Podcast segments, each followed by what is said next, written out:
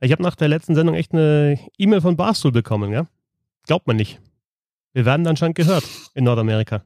Soll ich es euch vorlesen? Gerne. Geht los mit Hey Fetzer. Wir haben die letzte Sendung gehört. Du wirst schwach werden, du Pfeife. Wir kaufen deinen kleinen Bums-Podcast auf. 800.000 Dollar im Jahr. Deal? Das sind ungefähr 10% mehr, die ich mit dem Crowdfunding verdiene. Insofern ist das ein gutes Angebot. Einzige Bedingung, schmeiß einen von den anderen beiden Typis raus und den Nena mit rein. Die ist heiß, die alte. Ich glaube, es ist kein Fake. Es hört sich, hört sich nach Barstool an, oder? Soll ich es machen? Da fehlen so ein paar Beleidigungen. Ja, ne, aber die, ich glaube, die haben sie ein bisschen zurückgenommen. Soll ich es machen? Ich glaube, ich mache das.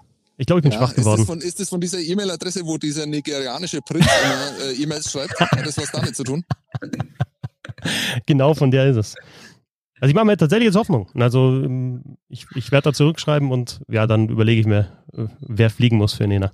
Ja, das musst du dir nicht überlegen. Der Bernd hat gesagt, er macht das unter keinen Umständen. Also äh, das ist ja wohl klar, wer da fliegt. Okay, machst du die Sendung noch mit, Bernd? ist das die letzte Folge, aber dann können wir noch mal einen raushauen. Okay, Der, hau der, noch der, ein. fällt, der fällt ja auch weich bei den Shorthanded News. Ja? Die werden ja- die werden. Die werden ja, glaube ich, äh, von Red Bull gesponsert mittlerweile. Also Ja. ja. Okay, ähm, die letzte Folge von äh, mit Bernd Schwickerath. Schön, ich freue mich drauf. Herzlich willkommen.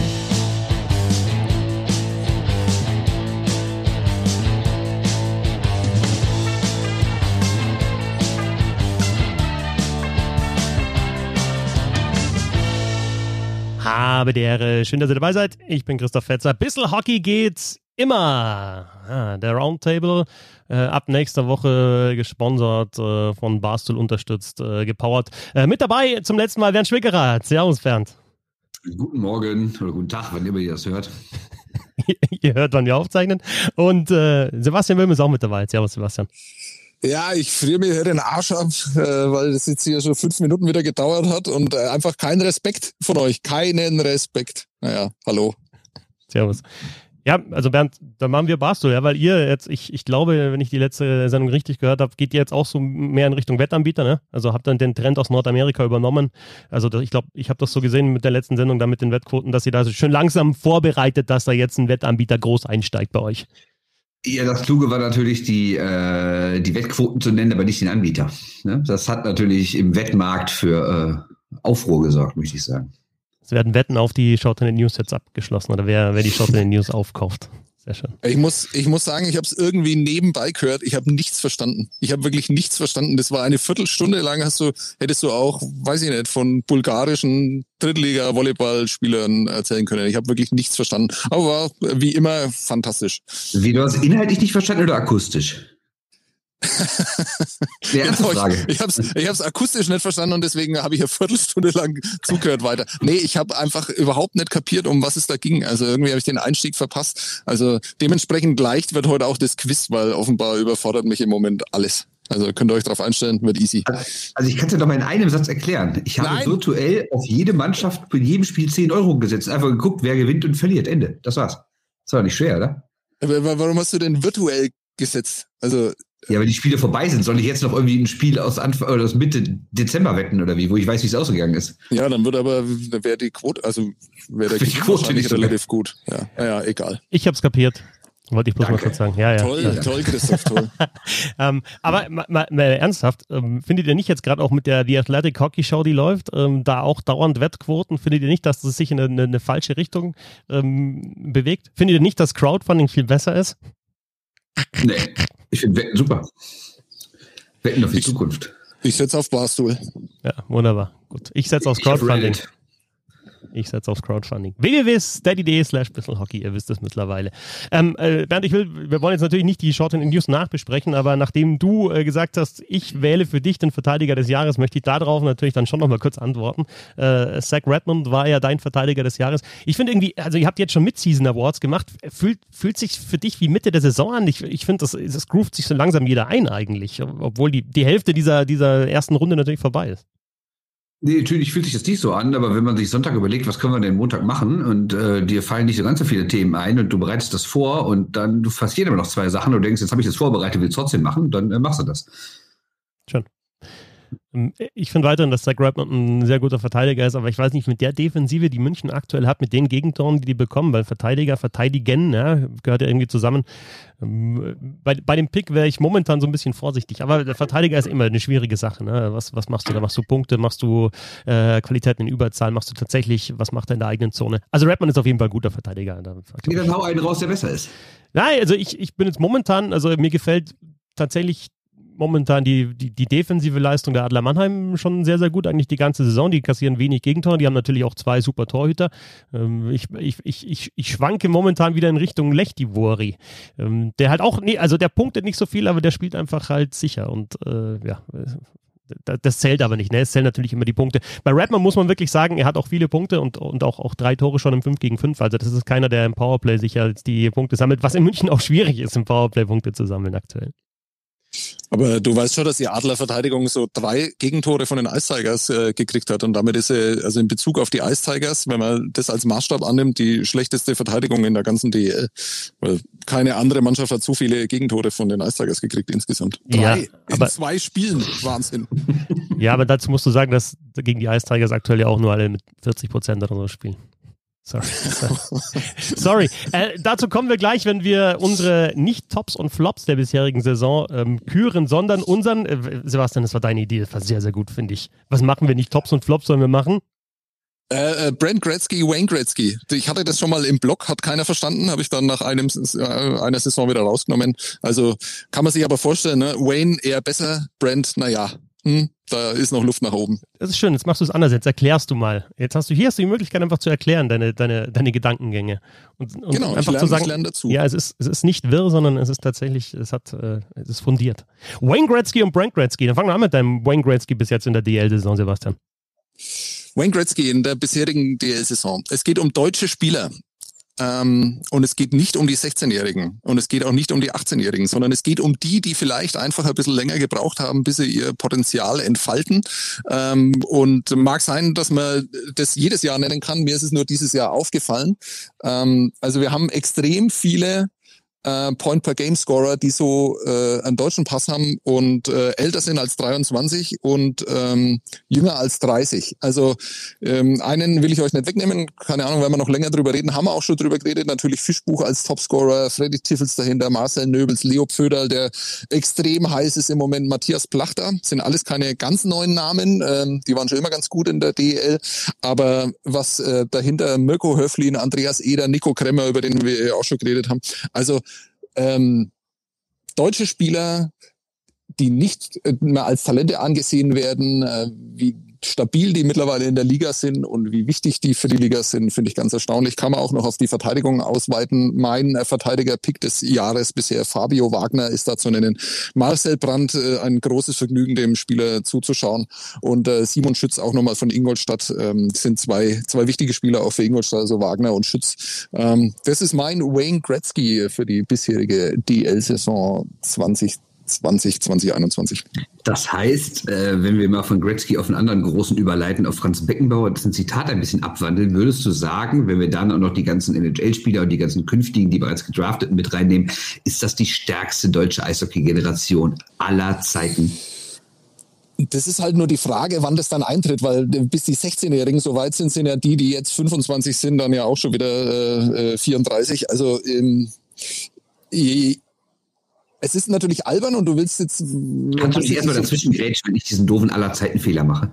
Äh, nee, das ist mir zu albern. Aber okay. äh, ich, es ist ja tatsächlich so, dass diese Liga vielleicht auf den deutschen Positionen so stark war wie noch nie. Und wenn man dann noch abzieht, dass wir auch in der, in der NHL relativ viel Deutsche haben im Moment, ähm, steht das deutsche Eishockey gar nicht so schlecht da. Das wollte ich einfach mal sagen äh, in dieser Kategorie. Aber was würde ihr über im Umkehrschluss heißen, dass ein paar von denen, die du gerade aufzählst, die wirklich ein Punkt pro Spielspieler sind und wirklich eine super Saison spielen, wahrscheinlich bei dem Best- und Best-Turnier gar nicht erst dabei wären. Das wäre früher, glaube ich, undenkbar gewesen, oder? Du meinst, weil sie gar nicht in die Mannschaft kommen? Genau. Also das, das denke ich mir jedes Mal, wenn wir über Fischbuch reden, denke ich mir, ja, bei Best und Best wäre er da dabei. Ähm, Im Moment einer der überragenden Spieler der Liga, egal welchen Pass man da äh, annimmt, aber wäre er dann da wirklich dabei auf, auf diesem Niveau? Äh, was ist mit Marcel Nöbels, der überragend ist? Was, was ist mit Leo Pföderl, ähm, äh, unglaublicher Torjäger in der DL? Aber das ist ja generell die Frage eigentlich auch schon immer. Ähm, bedeutet das, wenn du in der DL so ein Point-per-Game-Scorer bist, was bedeutet das international? Aber ich glaube, dass wir diese Frage ja noch ein bisschen hinten anstellen müssen, weil so ein Best-on-Best-Turnier, weiß ich nicht, wann es das nächste Mal geben wird. Also geplant ist es natürlich für nächstes Jahr, aber ob das so stattfinden wird, sieht er im Moment vielleicht auch nicht ganz danach aus. Ja, glaube ich auch. Ja, wenn, wenn du noch dazu nimmst, so Spieler, die jetzt gar nicht mehr in der Liga sind, wie ein Gawanke, ne? also der ist jetzt natürlich nicht mittelalt, sondern der ist noch jung, aber ähm, das ist so einer, der, der, den ich zum Beispiel jetzt die letzten Jahre überhaupt nicht gar nicht so richtig auf dem Zettel hatte, weil der halt nicht, nicht direkt in die NHL ist, sondern den, den kleinen Umweg über die AHL gemacht hat, aber den hast du in der DL gesehen und das ist schon sehr, sehr gut, was der gespielt hat. Und ich, ich würde tatsächlich da sogar so ein bisschen bei den Namen, die du aufgezählt hast, widersprechen. Also ich finde, dass in den letzten Jahren so ein Tiffels und auch ein Jonas Müller zum Beispiel eher stagniert ist ein hartes Wort, aber dass, dass die vielleicht nicht die Entwicklung genommen haben, die man erwartet hatte.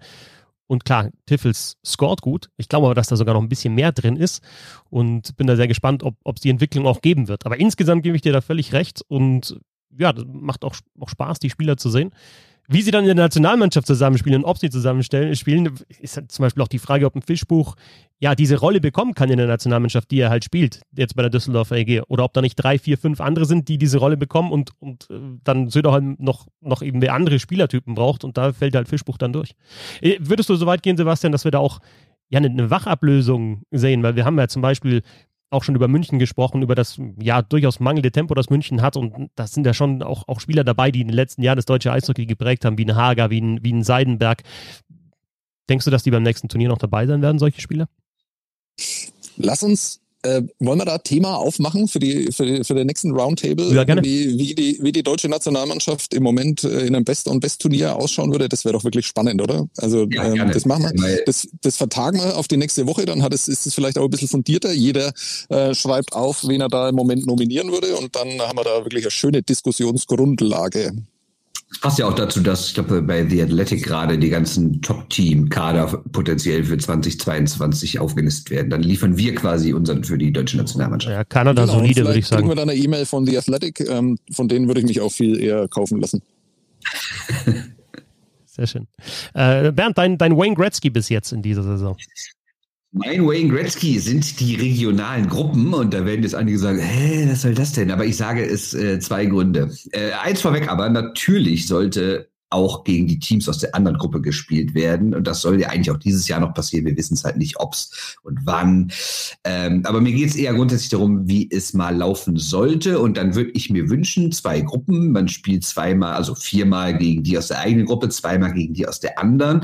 Erstens halt, Reisekosten werden gespart. Und aber der größte Grund ist, das würde diese elendlange Hauptrunde verkürzen. Und das hätte natürlich auch den schönen Nebeneffekt, dass das Playoff-Rennen ein bisschen enger wäre. Dass es eben nicht immer, weißt du, so nach 30 Spieltagen in so einer, dann hast du noch 20, denkst du manchmal so, wo soll es hier noch hingehen? Wenn es insgesamt aber nur 38 sind, finde ich, äh, ist die Zeit nicht so groß, dass relativ früh in der Saison, also im Verhältnis zum, zum so Ende früh, ähm, die Punkteabstände schon so riesig sein könnten. Das heißt, die Saison könnte ein bisschen spannender werden und diese lange Hauptrunde, die ja irgendwann doch ein bisschen langweilig ist, ähm, könnte dann verkürzt werden. Und Punkt zwei ist, es kämen dann nur vier Gruppen pro äh, nur vier Teams pro Gruppe in die Playoffs. Das heißt, wir haben nur acht in den Playoffs und nicht zehn. Und ich finde, wenn du eine 14 in der Liga hast, finde ich acht. Eine, wenn du unter die ersten acht kommst, ist eine viel bessere Auszeichnung, wenn du unter die ersten zehn kommst. Das heißt also, Hauptrunde verkürzt, weniger Teams in Playoffs, finde ich zwei sehr schöne Sachen. Zudem könnten die sechs, die es nicht schaffen, in einer eigenen Runde den Absteiger ausspielen. Nochmal in so einem eigenen Turnierformat, finde ich auch ganz schön. Und das Allerwichtigste, ich habe sehr viel Bock auf das Geweine aus dem Süden, dass ihre Gruppe so stark ist.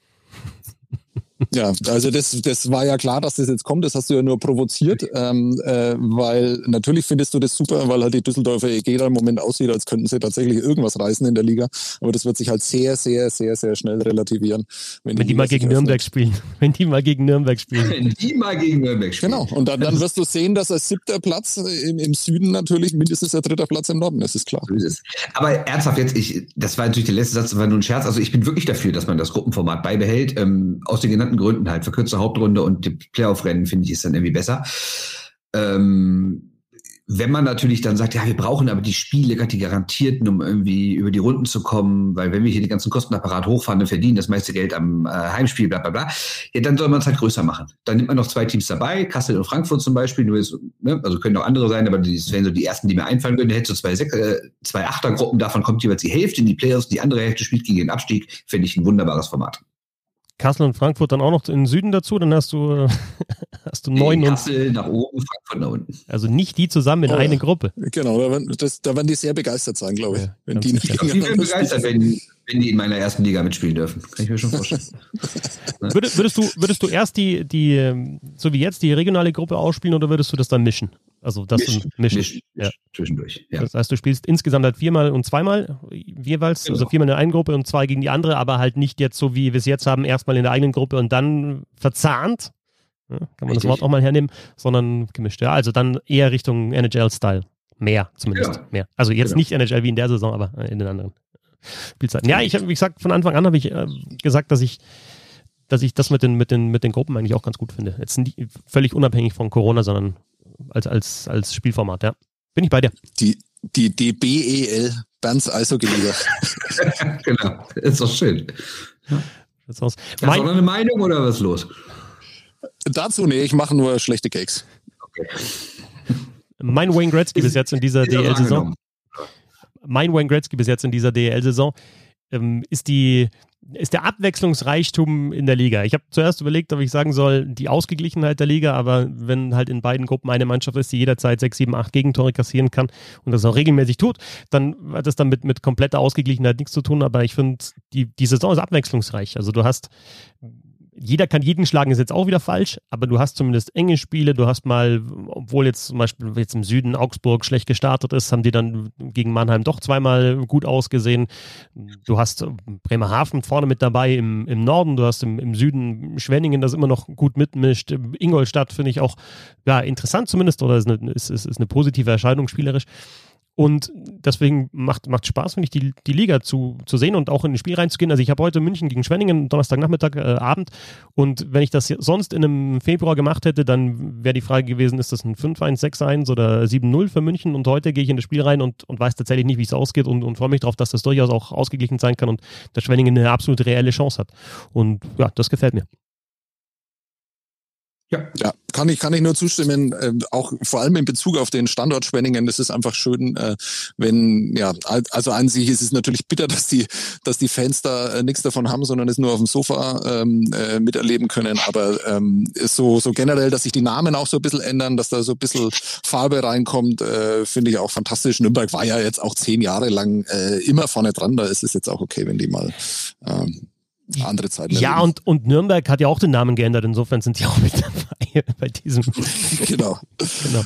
Ich meine, sind wir mal ehrlich, wenn wir mal in den Norden gucken, auch sowas wie Bremerhaven, wir erzählen irgendwie seit Wochen und Monaten, ja, ja, klar, die stehen ja mit oben bei. Aber das ist ja trotzdem eigentlich auch noch eine große Überraschung, dass die grundsätzlich haben, äh, dass die jetzt so weit da oben sind und sogar Tabellenführer sind. Grundsätzlich haben die ja, obwohl die eine gute Arbeit machen und auch, ja, wir wissen, andere Möglichkeiten haben, Spieler zu verpflichten, aber grundsätzlich haben die ja trotzdem nicht mehr Geld als Berlin, als Köln, Köln, als Düsseldorf, als Wolfsburg und sowas. Ne? Also die machen da einfach trotzdem einen guten Job. Ja, absolut. Wobei ich jetzt echt, also ich, das ist für mich, es fühlt sich gar nicht nach Überraschung an. Also was die die letzten nee, Jahre gezeigt genau, haben, was sie auch im Magenta Sport Cup gespielt haben, es, es fühlt sich nicht nach Überraschung an, sondern das ist, das ist, ja, es ist einfach so. Das ist ein Playoff-Team. Ja, ich will da trotzdem, in einer, rein hypothetisch die Frage, aber in einer geschlossenen Liga, ja, Norden und Süden zusammen. Wo würde der da Bremerhaven einordnen? So wie die letzten Jahre waren mit, mit Chance auf Top 6, würde ich sagen. Und ja, absolut, also absolut klares Top 6 Team. Ja, realistische Chance auf die Top 6. Ob es dann wirklich die Top 6 werden, also ich, Ingolstadt würde ich vor der Saison auch in den letzten Jahren hätte ich auch gesagt, realistische Chance auf die Top 6. Ob es dann die Top 6 wird, weiß ich nicht. Aber jetzt keine Mannschaft, wo ich sage, das würde mich jetzt über, würde mich jetzt nicht überraschen, wenn die 11 bis 14 sind in der kompletten Liga. Das würde mich da überraschen bei Bremerhaven, wenn es tatsächlich dann nicht reichen würde für die Top 10. Also, ich glaube, die Frage zielt nach dem aktuellen Leistungsstand ab, ne? oder? So ist es, genau. Ja, also genau. da würde so. ich sagen, Mannheim ist 1, Ingolstadt 2, Bremerhaven 3, München 4 wahrscheinlich. Boah, Berlin, Berlin, Berlin. Berlin. Ah, Berlin, Berlin weiter oben. Ja, Berlin eigentlich noch vor München aktuell, ja. ja. Bremerhaven ist da auf jeden Fall klar, Top 6. Ich würde so sagen, ja, ich würde sagen Top 4. Ja, Top 3, Top 4. du? Ähm, ja, gehe ich mit. Gehe ich mit. Ähm, wird in zwei Wochen wieder anders sein, dann ist München wieder weiter oben, meine Prognose, aber äh, so, so generell würde ich die im Moment also klar auf, auf vier sehen, ja, in der gesamten DL. Du hast jetzt so Power Ranking mäßig gemeint, ne? Also dann, dann, dann muss man genau. nicht sagen, wie es dann in zwei Wochen sein wird oder ist das nachhaltig oder was weiß ich, aber wenn wir ja, jetzt das Power genau. Ranking stehen, ja. Wunderbar. Ähm, sollen wir einfach beim Wayne Gretzky jetzt bleiben, oder? Einfach mal einen positiven Podcast. Es gibt ja eigentlich nichts zu meckern über diese Liga, oder? Das ist alles toll. Wir haben jetzt 20 Minuten geredet, nur schön deutscher Eishockey, grandios. Lassen wir den, lassen wir den Brand weg. Ja, Alles klar, dann, dann mache ich die Eistigers auch bei Wayne Gretzky. Das ist kein, kein, kein Problem, kann ich auch so rechtfertigen. Ja. Wir machen weiter mit deinem Brand. Ja, also ähm, muss ich natürlich machen. Äh, erstens, weil ich die halt sehr, sehr oft sehe und äh, das ist dann doch ähm, ja, also es war zu erwarten, dass es eine schwierige Saison wird, dass es so schwierig wird, ähm, ist dann doch hart. Also gerade diese beiden Spiele äh, in Ingolstadt äh, 08, 07. Ähm, ich kann mich nicht erinnern, ähm, dass es in so einer kurzen äh, Aufeinanderfolge so schlechte Spiele gegeben hat von den Ice Tigers in den letzten 10, 12 Jahren. Äh, ähm, man muss nicht nochmal anfangen, also äh, damit äh, alles aufzuzählen, um das zu rechtfertigen, warum sowas passieren kann. Also natürlich haben sie im Moment viel Verletzte, auch entscheidende Verletzte. Tim Bender tut natürlich wahnsinnig weh. Markus Weber ist ein stabiler Verteidiger. Ähm, aber wenn man sich da auch mal so die Advanced Stats von den Spielern dann anschaut, dann muss man auch sagen, naja, also wird einen jetzt der Verteidiger weiterbringen, der irgendwie einen Corsi-Wert von unter 40 Prozent hat? Hm. Also äh, ist im Moment alles relativ schwierig. Ich glaube, dass diese Mannschaft generell falsch eingeschätzt worden ist. Und zwar ähm, nicht so, wie sie jetzt dasteht, sondern vielleicht mit den Spielern, die äh, noch geblieben sind. Vielleicht sind äh, Oliver Mebus, Tom Gilbert, Patrick Reimer, vielleicht auch Chris Brown. Vielleicht sind die in ihrer Wirkung auf die Mannschaft etwas überschätzt worden weil sie dann Stabilität für die vielen Jungen dann hätten geben sollen und die können sie im Moment nicht bringen, weil das muss man ganz klar feststellen. Also das äh, auch was ein was Bodnarczak ähm, da in den letzten beiden Spielen in Ingolstadt gezeigt hat und sowas, das ist äh, nicht das, äh, was man sich von so einem Spieler erwarten darf in, in Nürnberg. Ähm, sehr sehr bitter äh, alles im Moment. Ähm, ich habe da trotz, trotzdem noch Freude dran, äh, weil ich äh, halt auch ein Eishockeyspiel interessant finde, wo man die Entwicklungen von so Spielern wie Timo Walter und so sieht, auch Eric Cornell, Brad Pollock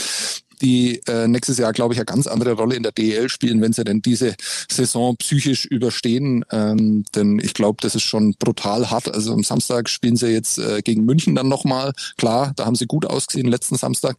Äh, kann aber auch sein, dass äh, man da klar verliert. Ähm, dann geht man mit acht Niederlagen in dann eine längere Pause. Äh, dann spielen sie eine Woche nicht mehr, haben dann nochmal eine Pause. Ähm, kann man sagen, da kann man die Mannschaft dann wieder aufrichten, kann man an, an den, diesen vielen Kleinigkeiten, die da nicht stimmen, ähm, drehen. Aber die Aussichten so auf äh, Restsaison sind in, in Nürnberg sehr, sehr düster.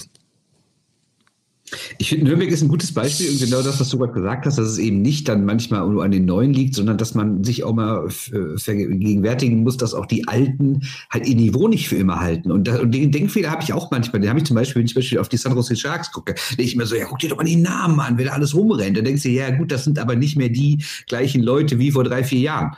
Es gibt auch in anderen Sportarten, zum Beispiel die deutsche Fußballnationalmannschaft war zum Beispiel auch so ein Beispiel, als ich damals 2018 vor der WM auf den Kader geguckt habe, habe ich gedacht, ja, die können wieder Weltmeister werden, ohne zu raffen, dass ja die alle gar nicht mehr so gut sind wie vier Jahre zuvor. Und das sieht man gerade auch in Nürnberg. Du hast natürlich nämlich nicht nur, wie du richtig sagst, dass da viele Junge drin sind, wobei es ja gar nicht so viele sind, aber ne, dass, dass du sagst, ja gut, die brauchen da Zeit oder sind neu in der Liga, die wissen es nicht und deswegen ist das alles schlecht. Nee, ich finde, in Nürnberg sieht man ganz klar, was du auch in deinem Text schon mal geschrieben hast, dass es halt eher an den Alten liegt, dass die einfach nicht mehr das Niveau haben, was man von ihnen erwartet. Man muss da natürlich auch fair sein, ähm, weil äh, das liegt natürlich daran, dass die meinen, jetzt im Moment mehr Verantwortung äh, übernehmen zu müssen. Und dann ist es in dieser Saison mit den vielen Verletzten, mit quasi keiner Vorbereitung, ist es natürlich auch äh, nachvollziehbar, dass es da so wirkliche Dellen im, im Leistungsniveau gibt. Ähm, ich finde schon, dass man das auch noch als Entschuldigung dann anführen muss, weil äh, also gerade am Botnatschak, gerade am Reimer kann man ja nicht vorwerfen, dass sie sich da irgendwie hängen lassen. Mebus auch nicht. Die versuchen Verantwortung zu übernehmen, ähm, übernehmen halt zu viel Verantwortung und machen dabei äh, extrem viele Fehler äh, im Aufbau, im, im Zweikampfverhalten, im Nachrücken. Also wie oft Mebus schon überlaufen worden ist in, in der Saison, das ist ihm also eigentlich so noch nie passiert. Ähm, das liegt natürlich schon auch daran, dass sie einfach meinen, sie müssen die Aufgaben für andere noch übernehmen, müssen für andere mitdenken äh, und dann schauen natürlich vielleicht dann auch äh, so diese 16-Jährigen, schaut da Julius Karrer in der Verteidigung, David Trinkberger in der Verteidigung, Timo Walter im Sturm, die schauen dann natürlich dann auch noch anders aus. Aber es ist schon so, dass einfach auf äh, wirklich wichtigen Positionen die Ice Tigers nicht gut genug besetzt sind. Ähm, das ist natürlich vor allem, äh, schreibe ich, sage ich, seit Saisonbeginn die Mittelstürmerposition, wo auch einer wie, wie Marcel Kurt, auch da sind die Werte wirklich katastrophal. Also auch der hatte Covid, äh, der hatte Gehirnerschütterung. Ähm, das ist natürlich alles, äh, sind keine Voraussetzungen, um normal in der Saison zu starten. Im Moment ähm, ist, kann der aber ein, Timo Walter, der neu in der Liga ist, äh, kann einem Roman Kechter auf der rechten Seite dann, ähm, kann dem keine Stabilität bieten. Und im Moment sieht es auch nicht so aus, als würde sich das so schnell ändern. Aber da muss man ja auch nicht nur nach, nach Nürnberg schauen, ne? Also, weil, als Bernd jetzt gerade gesagt hat, das Beispiel San Jose Sharks, dann dachte ich eigentlich, Bernd, du nimmst aus der Liga. München zum Beispiel. Also, wenn, wenn wir sagen, es ist einfach, du kannst, die, diese Mannschaft hat jahrelang überragend gespielt, hat natürlich dann so, so, eine, so, eine, so, so eine Phase gehabt, wo sie einfach extrem wichtige Spieler verloren hat, unter anderem Kahun. Aber wenn du halt zehn Spieler hast, die 30 aufwärts sind, die, die, die absolut jahrelang super Niveau gehabt haben. Aber vielleicht ist dann irgendwann kommt der Moment, wo das halt dann umschwenkt. Und dann ist die Frage, musst du das ergänzen jetzt durch jüngere Spieler? Brauchst du da einfach Leute, die noch mehr, ein bisschen mehr Tempo bringen können? Kannst du noch abwarten? Kommt München wieder? Ja? Also ich bin jetzt weit davon entfernt, München zum Frank Gretzky zu machen. Ähm, da habe ich ein anderes Beispiel, aber ist mir jetzt in dem Fall gerade eingefallen. Wie musst du den Kader auch weiterentwickeln? Wie, wie, wie, wie verlässt du dich auf die, die die Leistung gezeigt haben? Wie ergänzt du?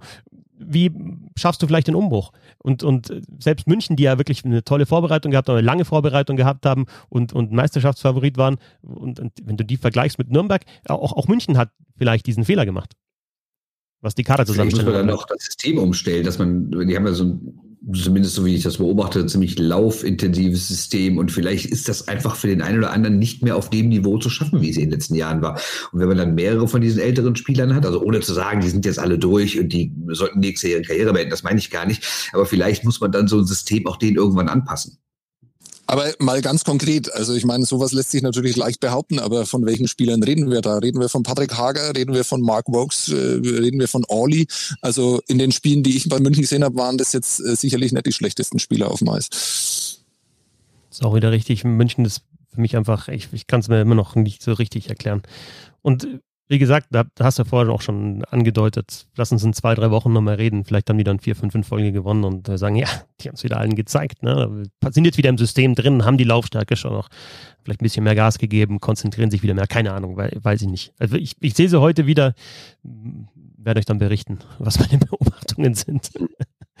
ähm, ja, also München kein Brand Gretzky. Haben wir noch ein Team, was vielleicht Brand Gretzky sein könnte, wenn wir im Süden die Nürnberger Eisträger haben? Hast du im Norden eins? Bernd? Ja, und eigentlich bin ich sehr enttäuscht, dass der Herr Böhm nicht den Gag mit Es Brand gemacht hat, aber ich kann ihn nicht so richtig machen, weil, ähm, weil dafür sind die Haie dann doch nicht scheiße genug sozusagen. Aber trotzdem sind sie für mich eine Enttäuschung. Ich meine, ich habe mir mal die Zahlen angeguckt, die haben 1,33 Punkte aktuell im Schnitt und vergangenes Jahr waren es 1,25, was jetzt nicht riesig viel Unterschied ist. Und wir wissen, wie vergangene Saison, äh, was da abging mit der Krise und ewige Niederlagenrekord eventuell und bla bla bla. Und was man auch nicht vergessen darf, die Haie haben dieses Jahr vier Spiele gewonnen, glatt, und davon waren zwei gegen Krefeld. Das muss man eigentlich rausrechnen. Also das heißt, die haben von zehn Spielen zwei gewonnen, glatt. Und das, naja, klar hatten sie es schwer. Der Sommer war nicht einfach, da war viel Theater, Training hat begonnen, wird wieder abgebrochen. Es wird erzählt, der Verein weiß nicht irgendwie, ob sie es schaffen können oder nicht. Aber grundsätzlich kann mir ja trotzdem niemand erzählen, dass die schlechtere Möglichkeiten haben als Krefeld, Niederlohn, Düsseldorf, Bremerhaven oder so. Bei Wolfsburg und Berlin bin ich mir nicht sicher, aber ist ja nicht so, als wären die Haie jetzt absolut die arme Kirchenmaus und müssten nur noch irgendwie mit 16-Jährigen spielen. Ich meine, da laufen diverse Nationalspieler rum, die haben Spieler verpflichtet wie so ein Shepard oder wie, oder wie ein, ähm, Edwards, die irgendwie bei anderen Teams wirklich gut gespielt haben. Und ein paar positive gibt's ja auch, so ein Tiffels, Matsumoto, Aitkeson, Shepard, die funktionieren alle. Aber ich habe trotzdem wieder das Gefühl, was ich in Köln schon häufiger hatte in den vergangenen Jahren, irgendwie steht da keine Mannschaft auf dem Eis, die sich für dieses Team zerreißt, für diesen Verein zerreißt. Ähm, die Nachverpflichtungen haben jetzt auch nicht unbedingt dafür gesorgt, dass die Laune in der Kabine richtig geiler geworden ist. Also ja, Uwe Krupp hat jetzt im DL-Podcast gesagt, dass Zalewski und Ferrero für einen absoluten Mindestlohn spielen würden. Ich meine, sei irgendwie eine Zahl von 1200 Euro oder sowas gefallen. Aber was man ja auch nicht vergessen darf, da gibt es auch Lohnnebenkosten, da kommt Versicherung, Ausrüstung, Wohnung, Auto, vielleicht irgendwelche Flüge nach Nordamerika. Also das wäre ja Schwachsinn zu behaupten, dass die Spieler jetzt insgesamt den Verein keine 10.000 Euro im Jahr kosten. Also ins beide zusammen. Das wird ja irgendwie doch schon mehr sein. Und da weiß ich nicht, ob man dieses Geld nicht doch besser in die Mannschaft äh, gesteckt hätte. Und ja, was ich auch komisch finde, halt, dass keiner von den beiden so ein richtiger Topspieler ist. Wenn man irgendwie gesagt hätte, wir müssen noch mal einen Topmann verpflichten, damit wir hier noch mal höher kommen, dann wären vielleicht auch die anderen zufrieden gewesen oder auch die Fans, die ja zum Spenden aufgerufen wurden. Aber dann holst du Leute, die noch jetzt, also Celeste hat zwölf Spiele gemacht, hat vier Punkte, Ferrero hat noch gar keinen nach vier Spielen, spielen beide nur so 14, 15 Minuten im Schnitt. Das sind jetzt ja auch keine Leute, die dich extrem gut weiterbringen. Ne? Ähm, ja, irgendwie ist es komisch und ich finde es auch grundsätzlich schade, weil, ähm, also na klar, grundsätzlich als Düsseldorfer kann ich damit leben, dass, äh, dass, dass die Kölner nicht deutscher Meister werden, aber ich glaube grundsätzlich, dass die deutsche Eishockey-Liga eine bessere, interessantere Liga ist, wenn die Kölner Haie oben mitspielen, weil das ist ein großer Verein mit Tradition, mit vielen Fans, mit Medienaufkommen, mit einer großen Halle. Gut, dieses Jahr ist die Halle egal, aber ihr wisst, was ich meine. Also eigentlich, finde ich, sind die Kölner Haie ein extrem wichtiger Club für die Liga und deshalb finde ich es aus ganz neutraler Sicht schade, dass da seit Jahren irgendwie nicht so richtig was los ist. Und auch da Ursachenforschung kannst du lange bet betreiben, aber den einen Grund findest du halt auch nicht. Ne? Das ist ja, geht jetzt jahrelang schon und man denkt sich immer, ja, das, das ist doch eine Mannschaft, die die Halbfinale spielen sollte, eigentlich regelmäßig mit, mit der Fanbase, mit, mit den wirtschaftlichen Möglichkeiten, auch mit der Strahlkraft ist ja auch ein Wort, das man da, glaube ich, bringen kann. Ne? Also wenn, wenn, du, ja. wenn du in Deutschland spielst, oder vor, vor zehn Jahren, wenn du in Deutschland spielst, dann ja, nach Köln wächst, boah ja, die Kölner Hai, große Tradition, 90er Jahre, tolle Mannschaft. Derbys gegen Düsseldorf. Ne? Um in Deutschland, zähl doch mal fünf Vereine von Eishockeymannschaften auf oder lass mal Leute, die jetzt nicht Diehard Eishockey-Fans sind, mal fünf Vereine aufzählen. Da fallen die Kölner Haie immer. Das ist einer der größten drei, vier Clubs in diesem Land. Ja, auch Kölner Haie, DEG, Mannheim, Sportbund Rosenheim und Eisbären Berlin. Ja, und Werden da wahrscheinlich immer noch genannt. Vermutlich, ja. ja. Vergiss Landshut nicht. Vergiss der Landshut. Unglaublich. Nee, aber ernsthaft, ich meine, die Kölner sind doch eine Riesennummer und ich verstehe es nicht, wie da seit Jahren so viel schieflaufen kann. Irgendwie, egal welche, welches Jahr wir reden, immer gibt es irgendwie Ärger, immer gibt es irgendwie eine Niederlagenserie, immer gibt es irgendwie eine Krise und es ist ja jetzt auch nicht so, dass man es wie beim ersten FC Köln sagen könnte, dass da halt irgendwie zwölf Boulevardjournalisten den ganzen Tag um die Halle oder ums Stadion rumschwirren und eins Geschichten nach der anderen raushauen. Bei den Haien ist es ja medial relativ das heißt relativ, es ist total solide, es ist, es, das schreiben gute Leute, da ist ja jetzt, da sind ja keine Leute, die einen Skandal nach dem anderen nach vorne bringen. Irgendwie sorgt der Verein selber ständig, sei es durch sportliche oder außersportliche Sachen dafür, dass er irgendwie nicht so gut dasteht, wie er eigentlich könnte. Aber wisst ihr was, was mir jetzt ganz wichtig wäre an dieser Stelle? Ja dass wir schneller machen. Weil ihr ja, habt meine, meine, meine Steffen Baumgart-Geschichte am Anfang habt ihr nicht verstanden. Ich sitze ja hier wirklich im Garten und friere mir tatsächlich den Arsch ab. Und äh, in den ersten zehn Minuten war das noch ganz nett, aber jetzt ist es wirklich langsam kalt und vor allem geht meine iPhone-Energie, äh, äh, die geht äh, wirklich rapide schnell zur Neige. Und ich freue mich so auf das Quiz und vor allem freue ich mich jetzt auf den Brand Gretzky von Christoph Fitzer. Mein Brian Gretzky ist tatsächlich ähm, DL being DL in, in verschiedenen Facetten, weil wir ja doch wieder, auch wenn wir jetzt über die mittelalten deutschen Spieler und die jungen deutschen Spieler hatten ja auch schon thematisiert, wir haben ja doch wieder einen Fall, ich meine, Bernd hast es gerade gesagt, mit Köln, mit, mit Zalewski und mit Ferraro, mit den Nachverpflichtungen.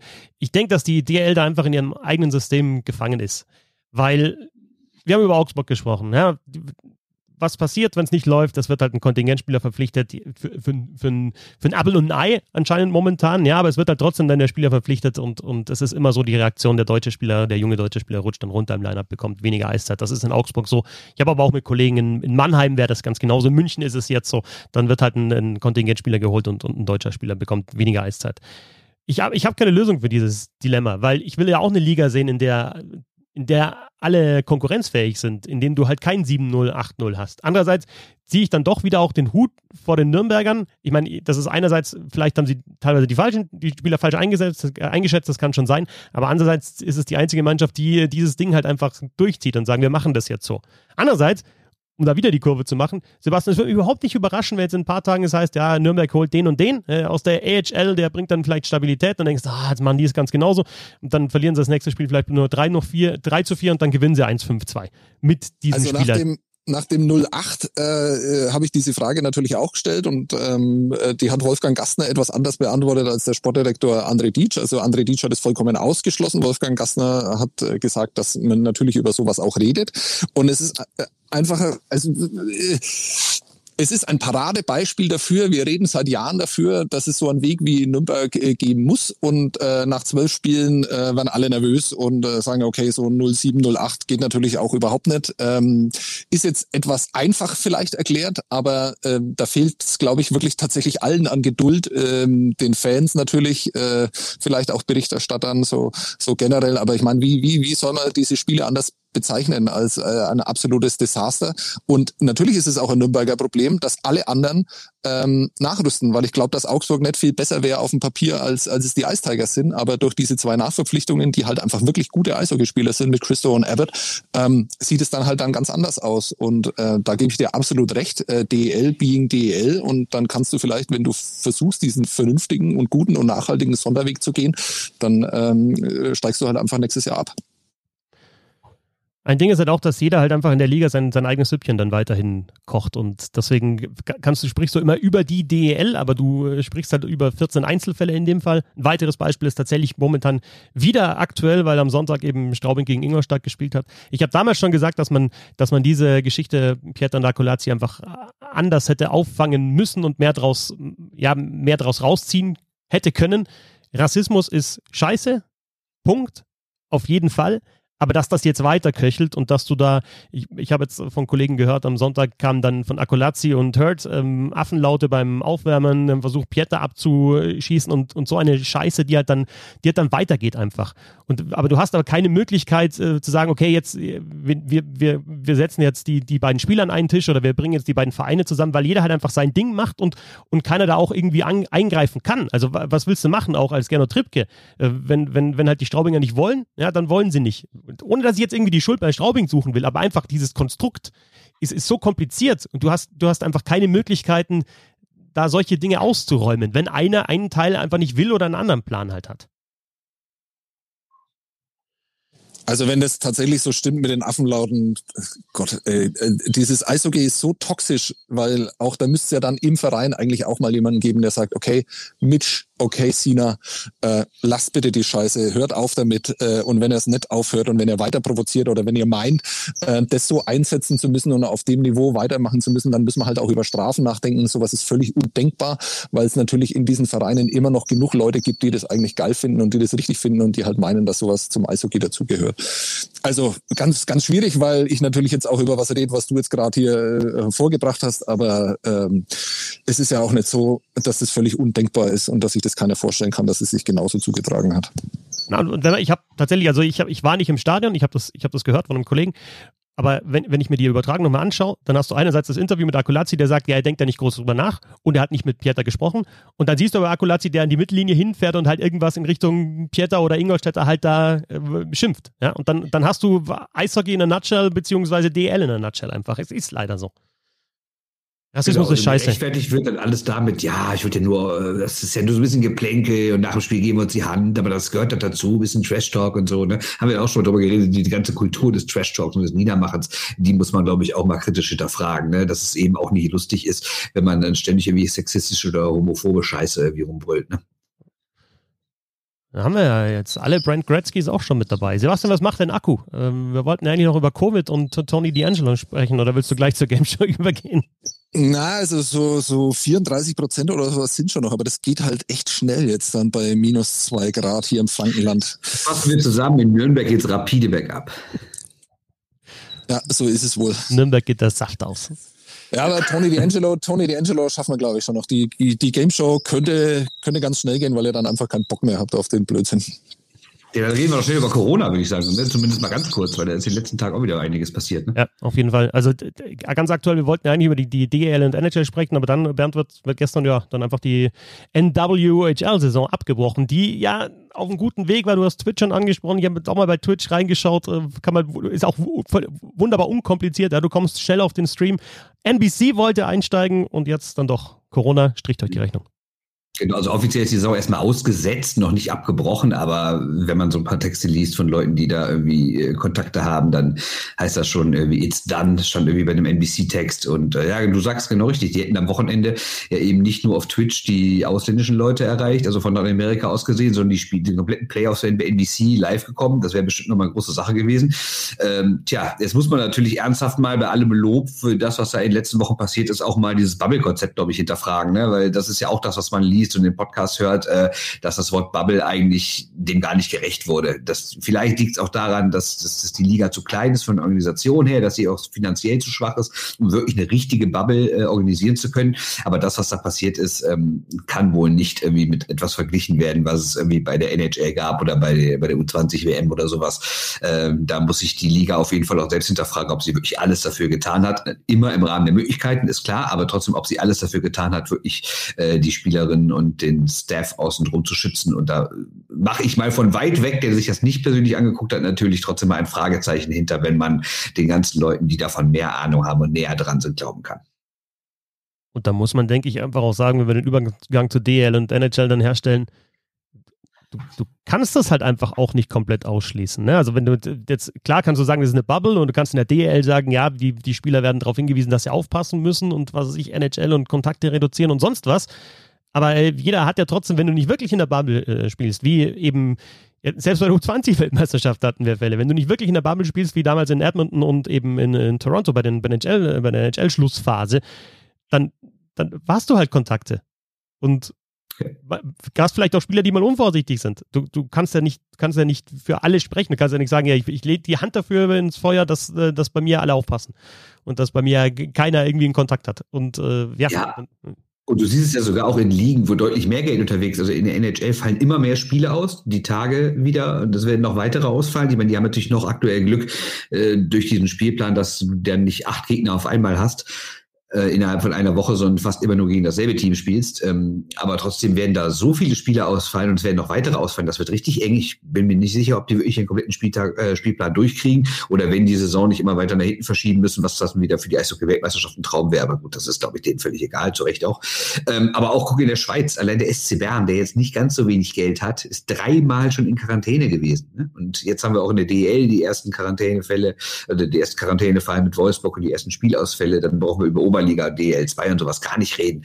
Das also, sagen wir so, die Einschläge kommen näher und werden immer größer im Eishockey. Ob jede Saison wirklich so starten kann, ich finde, so, vor so ein paar Wochen hatte ich das Gefühl, es läuft ja eigentlich alles ganz gut.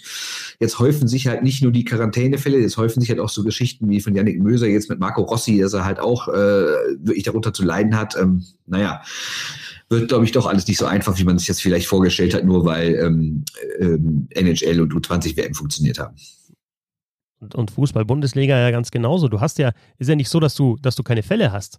Das heißt bloß, ja, wir haben den Fall, ja, der ist isoliert worden, der ist in Quarantäne, er hatte keinen Erstkontakt. Das ist halt dann auch immer die Frage, was du als Erstkontakt bezeichnest oder was das Gesundheitsamt bezeichnet und wie viel du testen kannst, natürlich auch. Aber es ist ja nicht so, dass die Fußball-Bundesliga ja, ähm, keine Fälle hat. Es wird halt nur bis jetzt kein Team in Quarantäne geschickt.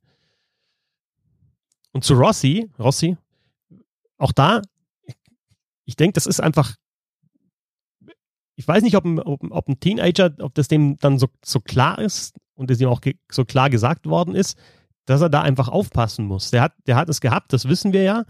Und er hat dann aber auch U20-Weltmeisterschaft gespielt und wollte sich ja auch, es ist immer diese, ich will mich zeigen. Ja? Ich will die U20-Weltmeisterschaft, äh, will ich spielen, um mich zu zeigen, weil ich, ich will in die NHL. Das ist mein Ziel. Und möglicherweise ist man da als Profisportler oder ziemlich sicher ist, wird auf, auf, als Profisportler so drauf konzentriert auf dieses Ziel, und auf deine sportliche Leistung, dass du das andere vielleicht einfach mal unterschätzt.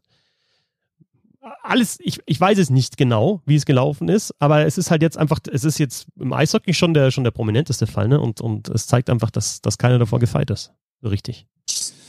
Ja, das ist halt, äh, hat ja nichts mit dem Sport zu tun und man muss da jetzt auch nicht ähm, über Sportprofis dann reden, die vielleicht generell ja schon immer gewohnt waren, andere Maßstäbe an ihr Leben anzulegen, also die sich natürlich vielleicht einfach in ihrer Freiheit auch nicht so sehr einschränken lassen, wie das andere so machen, weil sie das halt, also wenn die halt irgendwo hinwollen, kurz fliegen, dann machen sie es halt, wenn sie sich was kaufen wollen, machen sie es halt und dann ist es natürlich auch nicht so einfach, das so zu akzeptieren, dass sie plötzlich irgendwie einfach gar nichts mehr machen dürfen. Gibt es ja jetzt auch sehr viele prominente Beispiele, die das dann aufzeigen. Das ist das eine. Und ähm, das andere ist, bei Marco Rossi finde ich es halt einfach auch so bitter, weil ich meine, ähm, die Spiele von Österreich haben sich die Leute deswegen angeschaut, weil sie halt diesen äh, fantastischen Spielmacher sehen wollten. Und ähm, gut hat er ja dann auch gar nicht gespielt. Also das ist ja dann auch die Frage, inwiefern der überhaupt spielfähig war bei dieser U20-Weltmeisterschaft. Und es ist generell so, also meine Frau ist ja auch Journalistin oder sagen wir es mal so, sie ist Journalistin ähm, und äh, die, die war am, am Dienstag ähm, äh, auf so einer Intensivstation, auf so einer Corona-Station, die natürlich keine Corona-Station ist, aber es werden halt da äh, Covid-Patienten ähm, äh, behandelt. Und ich glaube, wenn man da mal nur eine Viertelstunde war, sich das angesehen hat, dann hat man zu all dem eine komplett andere Einstellung. Ähm, und äh, ist ja logisch, dass 19-Jährige, dass vielleicht auch 22-Jährige äh, diesen Einblick nicht haben und ähm, das Ganze vielleicht immer noch, selbst ein Dreivierteljahr später, mit allen Meldungen und sowas immer noch unterschätzen. Ich äh, kann das durchaus verstehen, ähm, aber es ist, glaube ich, jedem zu empfehlen, sich mal mit solchen Dingen zu beschäftigen. Äh, es gibt genug ähm, Reportagen mittlerweile, äh, Dokumentationen über das Leben auf Intensivstationen, was das tatsächlich bedeutet, wenn du das hast. Und es ist ja auch so, auch da gibt es ja mittlerweile mehrere Studien und Fälle ähm, aus Europa. Es ist halt einfach keine Krankheit, die nur äh, 80-Jährige 20-Jährige natürlich hauptsächlich, aber bringt ja auch nichts, wenn du der 20-Jährige bist, der dann trotzdem einen schweren Verlauf hat und vielleicht sein ganzes Leben lang dann gehandicapt äh, bist, dadurch, dass du es hattest. Naja. Genau, und vor allem, ich meine, dass du so sagst, äh, junge Leute fühlen sich ja generell eher unverwundbar, weil sie halt noch nicht so viel Kontakt vielleicht mit Krankheiten hatten und nicht so lange Krankheitsgeschichte hatten. Und junge Leistungssportler ja erst recht, die denken ja, sie meistens, sie werden irgendwelche Comic-Helden, denen kann gar nichts passieren. Ne? Aber lass doch das, das Alter kann man doch, finde ich, weglassen. Das, ich glaube, es ist halt auch mit, mit dem Menschsein zu tun und wie du gesagt hast, die Nähe der Einschläge. Ich kann jetzt, ich sage auch, ich, ich, ich, ich unterschätze das auf gar keinen Fall, aber ich habe im näheren Bekanntenkreis keinen schlimmen Fall und ich habe selber nicht gehabt. Was glaubt ihr denn, was passiert, wenn du das selber hast? Dann denkst du sofort anders drüber, oder wenn es jemand hat, der dir wichtig ist. Aber du, dieser Einschlag muss erstmal kommen. Es, es, ist, es ist zwar traurig, aber es ist einfach so. Die, die, diese diffuse, diesen diffusen Respekt oder diffuse Angst vor, vor dieser ganzen Geschichte. Wenn du dich damit auseinandersetzt, dann musst du aktuell mindestens musst du das haben. Aber jetzt wirklich konkret, dass es dann dich auch betrifft, ich glaube, das ist egal, ob du 18 oder 38 bist, es, es muss halt da sein. Und das ist halt, das macht es ja auch so gefährlich. Ja. Das ist jetzt wahrscheinlich relativ schwierig, da einen vernünftigen Übergang zu Tony D'Angelo hinzukriegen. Ja, warum? Mit, mit, mit konkreter Angst und gefühlter Angst kommen wir bei dem noch ganz gut weit, oder? Ja, und, und Corona leugnen und, äh, und da genau. ist mir klar. Das doch. Das war, glaube ich, auch wieder ironisch von Sebastian. Ne? Das war eigentlich, ist eigentlich jetzt, war eigentlich auch jetzt die perfekte Überleitung. Was mir ja. versaut, Sebastian. Ja, ich ähm, wollte euch nur glänzen lassen. Ich ja. wollte euch nur glänzen lassen. War mir natürlich klar, dass man auch über diese Schiene geben kann. Ich weiß nur, also ich habe jetzt keinen Tweet parat, wo er sich als Corona-Leugner irgendwie, also ich meine, er ist halt äh, Trumpist, aber äh, mit Corona habe ich ihn jetzt in, noch nicht in Verbindung gebracht. Aber dann wisst ihr halt wie immer mehr. Erklärt doch mal, um was es geht bei Tony D'Angelo. Und macht schnell! Der Balken wird immer kleiner. Äh, Bernd, was, also die, die, die Frage ist tatsächlich, tatsächlich ich glaube, Tony D'Angelo, wenn du dich für Eishockey interessierst, hast du das mittlerweile mitbekommen. Die Frage ist tatsächlich, und das frage ich dich auch als, als, als Journalist, ähm, wann wird dann Spekulation über jemanden und Geschichten und Stories, die es gibt, wann nimmt man die endgültig für voll? Weil Elliot Friedman hat ja auch gesprochen bei 31 Thoughts, man muss aufpassen, ne, was man veröffentlicht natürlich und was jetzt Spekulation ist und was man einfach raus, was man streut und was man gehört hat und so weiter. Aber D'Angelo ist es ja mittlerweile so, dass sich diese Geschichten halt so häufen von geklauten Pucks, als ein Mitspieler sein erstes Tor geschossen hat, mit Auseinandersetzungen mit dem Torwart, ähm, körperlichen Auseinandersetzungen, Burner-Account auf Twitter, der äh, vielleicht gar nicht sein Burner-Account ist, aber also äh, eigentlich so, so, so offensichtlich, dass es ein Burner-Account sein muss, äh, dass du das ja nicht vernachlässigen darfst, oder? Tja, gute Frage. Das kann man ja, glaube ich, nicht konkret äh, nicht allgemein beantworten, sondern nur konkret in einzelnen Fällen. Und ähm, ja, ich glaube, du brauchst halt einfach genügend Quellen und am besten irgendwann eine Bestätigung von der Person, der du wirklich vertraust. Ähm, anders kann ich darauf jetzt gar nicht antworten. Und ich bin mir auch nicht sicher, was da alles stimmt. Ähm, es gibt natürlich auch immer viele Leute und natürlich kann man sich selbst davon auch nicht freimachen, wenn man jemanden nicht leiden kann. Dann wünscht man sich ja auch hin und wieder, dass die Geschichten, die negativ kursieren, über ihn stimmen. Ähm, Im Fall von Tony D'Angelo könnt ihr euch vorstellen, also ganz kurz, wer es nicht weiß, das ist ein Verteidiger der New York Rangers, also ähm, ehemals ein sehr starker Offensivverteidiger, letztes Jahr einer der besten der Liga, hat sogar, ähm, hat sogar ein paar Stimmen bekommen bei der Wahl zum Verteidiger des Jahres, ist es nicht geworden, aber wirklich gut, aber hat schon schon immer sehr große Probleme gehabt, war schon in seiner Jugend, ist er mehrmals negativ aufgefallen, soll auch Mitspieler rassistisch beleidigt haben, hat, gab auch immer sonstige Fälle, ist dann mehrmals abgegeben worden, war ursprünglich von Tampa gedraftet, dann nach Arizona, dann nach New York. Also er hat verschiedene Chancen immer wieder neu bekommen. Sein sportliches Talent stand, wie gesagt, nie in Frage, aber sein charakterliches und jetzt ist es halt den New York Rangers genug geworden und die Frage ist halt, warum?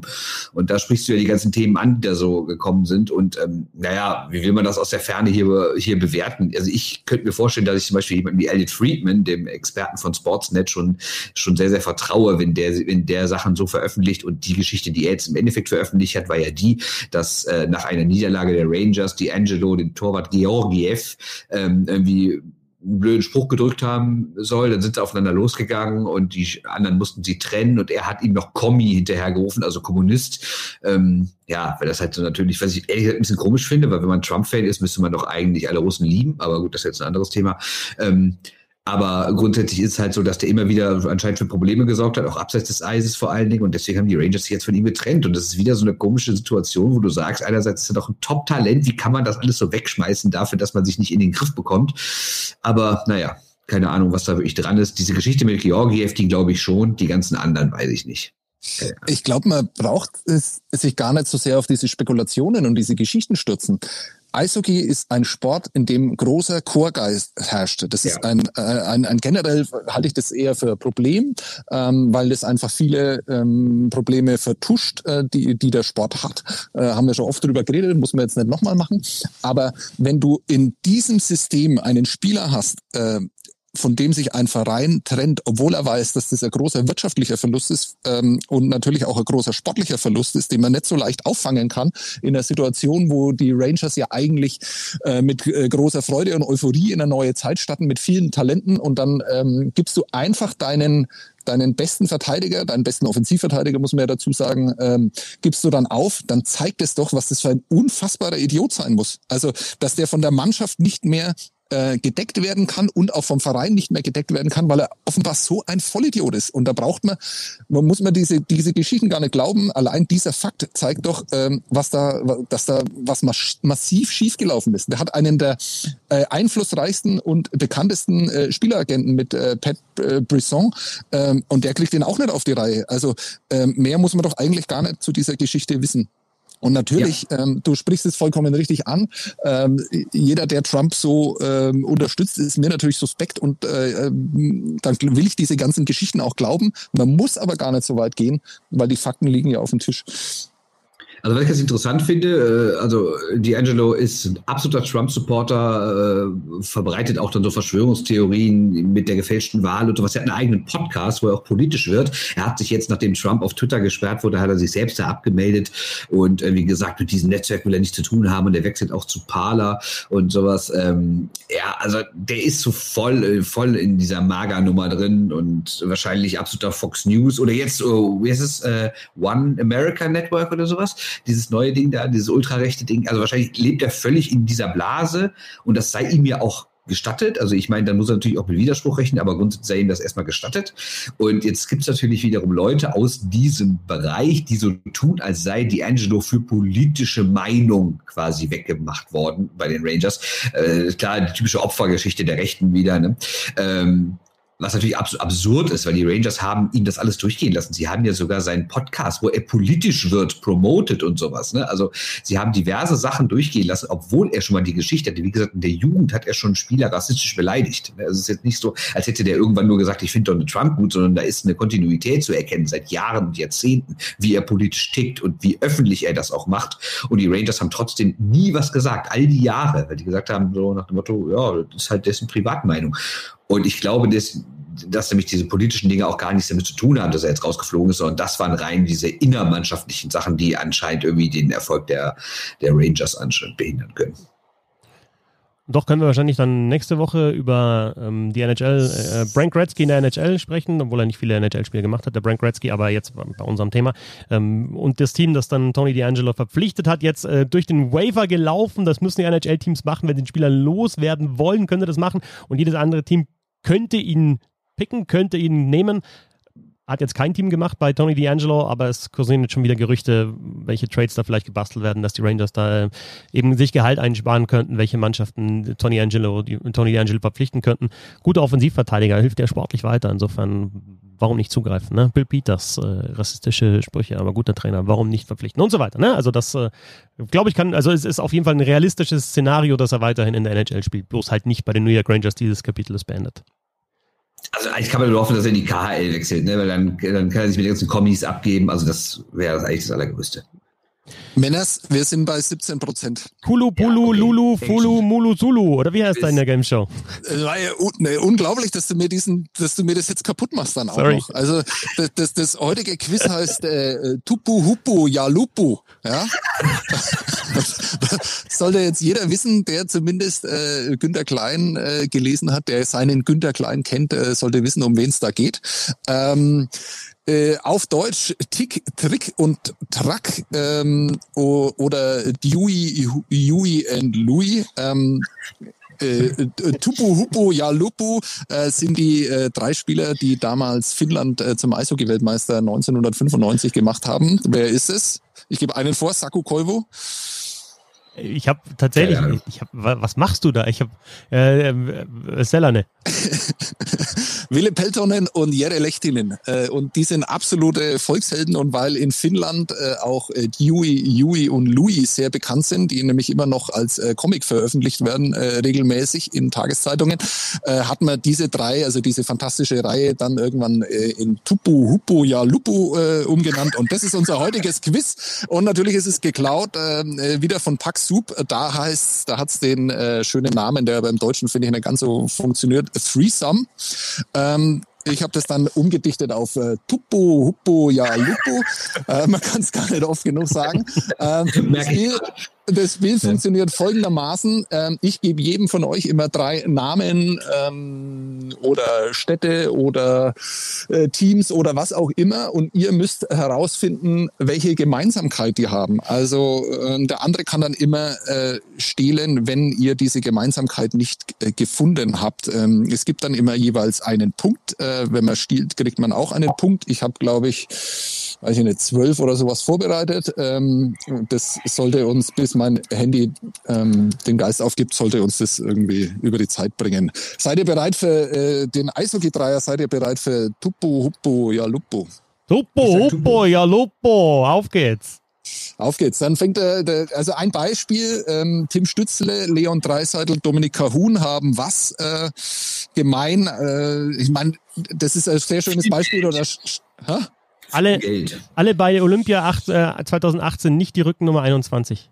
Ja, genau. Also die waren äh, kürzlich äh, zusammen auf dem Eisstand zum ersten Mal mit äh, drei äh, Deutschen, die dann gescored haben in einem NHL-Spiel. Ja, natürlich hätten die drei, da gibt's noch mehrere Sachen, junge Adler, sonst irgendwie, das lasse ich dann auch alles gelten, wenn ihr irgendwas findet, äh, was diese drei dann noch äh, verbindet. Ich glaube aber bei den nächsten Beispielen wird es nicht der Fall sein. Wir fangen an mit Christoph Fetzer, dann Schwickerath hat dann die Möglichkeit oder hätte die Möglichkeit ähm, zu äh, stehlen, falls er nicht äh, drauf kommt, der Christoph. Christoph, pass auf, ich gebe dir drei Namen. Jo. Ken Daneco. Jo. Mario Lemieux. Jo. Und Jaromir Jager. Tuppo, huppo, jalupo. So ist es. Du willst nur Zeit schinden. Ja, das habe ich ja schon vorgeworfen bekommen, dass ich da die braune Shotclock hieß es mal. Ähm, ja. ich, ich, bin aber dieses Mal sch schnell und sag, wenn, wenn mir nichts einfällt, dann spekuliere ich nicht rum und sage, äh, weiß ich nicht. Okay. Bernd, hast du irgendeinen blassen Schimmer? Pittsburgh-Nummer, vielleicht irgendwas mit Drückennummern in den 60ern. Ähm, ja, das wären so meine beiden Tipps, aber sonst, aber genau weiß ich es nicht. Aber Ken Danico war Verteidiger, hat sicher keine hohe Nummer äh, und hat auch mit Pittsburgh nichts zu tun gehabt. Ja, äh, das ist Sache. Also äh, äh Mario Lemieux und Jaromir Jager sind ja dafür bekannt, dass sie äh, Awards abgreifen. Vielleicht mhm. mal in diese Richtung denken. Hm. Waren Sie, Sie Calder gewonnen? Nein. Okay, absoluter Rohrkrepierer gleich. Das erste super hätte ich vielleicht äh, irgendwas leichteres machen sollen am Anfang. Ähm, also Punkte gehen weder an Christoph noch an Bernd. Ähm, alle drei Gewinner der Masterton Trophy. Alter, was ist denn los? Hab ich natürlich auch Schirm, alle Preisträger. Geht's, Klar. geht's in der Kategorie weiter? Dann kannst du Tuppo, Huppo, Jaluppo, aber sonst wohin wuppen. Alles klar. Äh, Tuppo, Uppo und Jaluppo äh, geht weiter mit äh, Bernd Schwickerath. Ähm, ich gebe dir drei Namen. Siga Jeglitsch, Ja. Patrick Hager und Benedikt Schopper. Okay, sind erstmal DL-Spieler, sind erstmal Menschen. Ähm, Ja, du hast es. genau das verbindet die drei. äh, äh, äh, ähm, äh, was mit Doping? Oh, äh, nein, nein. Ja, nicht, dass ich wüsste. Aber kann natürlich auch sein. Nee, Also es sind alles drei aktuelle DEL-Spieler. Ja, klar. Der eine spielt bei Bremerhaven, der andere bei München und äh, der Schopper Bene äh, spielt äh, in Straubing. Ja, ich denke, haben die irgendeine entscheidende Tore geschossen mal, was mir einfällt. Boah, Nee, der das Christoph ist- weiß es. Ich glaube, der Christoph Ja, weiß es. der, der Christoph, der Christoph will klauen. Ja, der klau, bitte. Klau. Shiga Jeglic. Benedikt Schopper und Patrick Haber wurden zusammen 2014 mit dem ERC Ingolstadt deutscher Meister. Yes! Yes! So ist es. Genau Ich so ist ich es. gar nicht sehr gut, stark, stark. Und äh, ich freue mich, weil äh, zumindest äh, dann das Quiz nicht so erschreckend schwer ist, dass ihr auf gar keinen Punkt kommt. Und, äh, das Lupo, will ich Huppo, einfach ja Lupo! Und äh, Schopper, auch so. Schopper, Schopper schießt da nicht wichtige Tore, aber er hat ein extrem wichtiges Tor im, in ich weiß nicht mehr ganz genau, müsste ich jetzt nachschauen, aber hat äh, einen Game Winner geschossen in, ich glaube, in der ersten Playoff-Runde und äh, damit Ingolstadt weitergebracht. Schau ich gleich nach. Okay, mach das. Aber jetzt musst du erst die nächste Runde Tuppo, Huppo, ja Lupo, Tuppo, Huppo, ja, Lupo. beantworten. Ich gebe dir drei Namen. Es sind wieder Namen, es sind wieder, das kann ich gleich vorweg sagen, Männer, Menschen.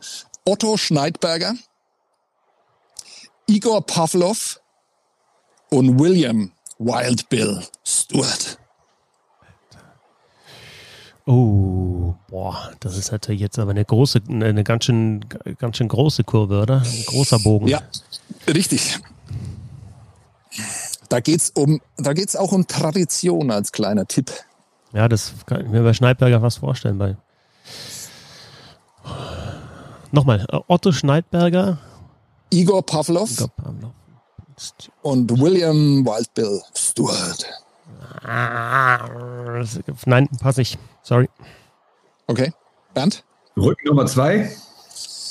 Nein, keine Rückennummer. Die waren alle irgendwann als Trainer tätig. Bei welchem Verein waren sie als Trainer tätig? Krefeld. Ah, okay. Nee, die war, Äh, Otto Schneidberger war Trainer in Krefeld.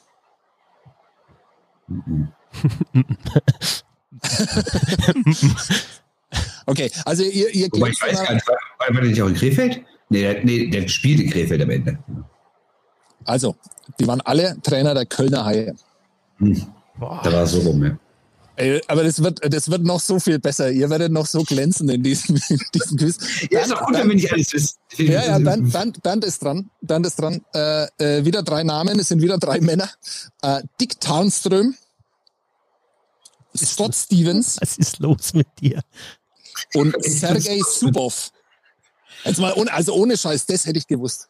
Dick Tarnström, Scott Stevens und Sergei Subov. Äh, Also- der will oder Strafzeiten. Hm, Subov, mm -mm. Äh, eben. Nee, bin ich blank, sorry.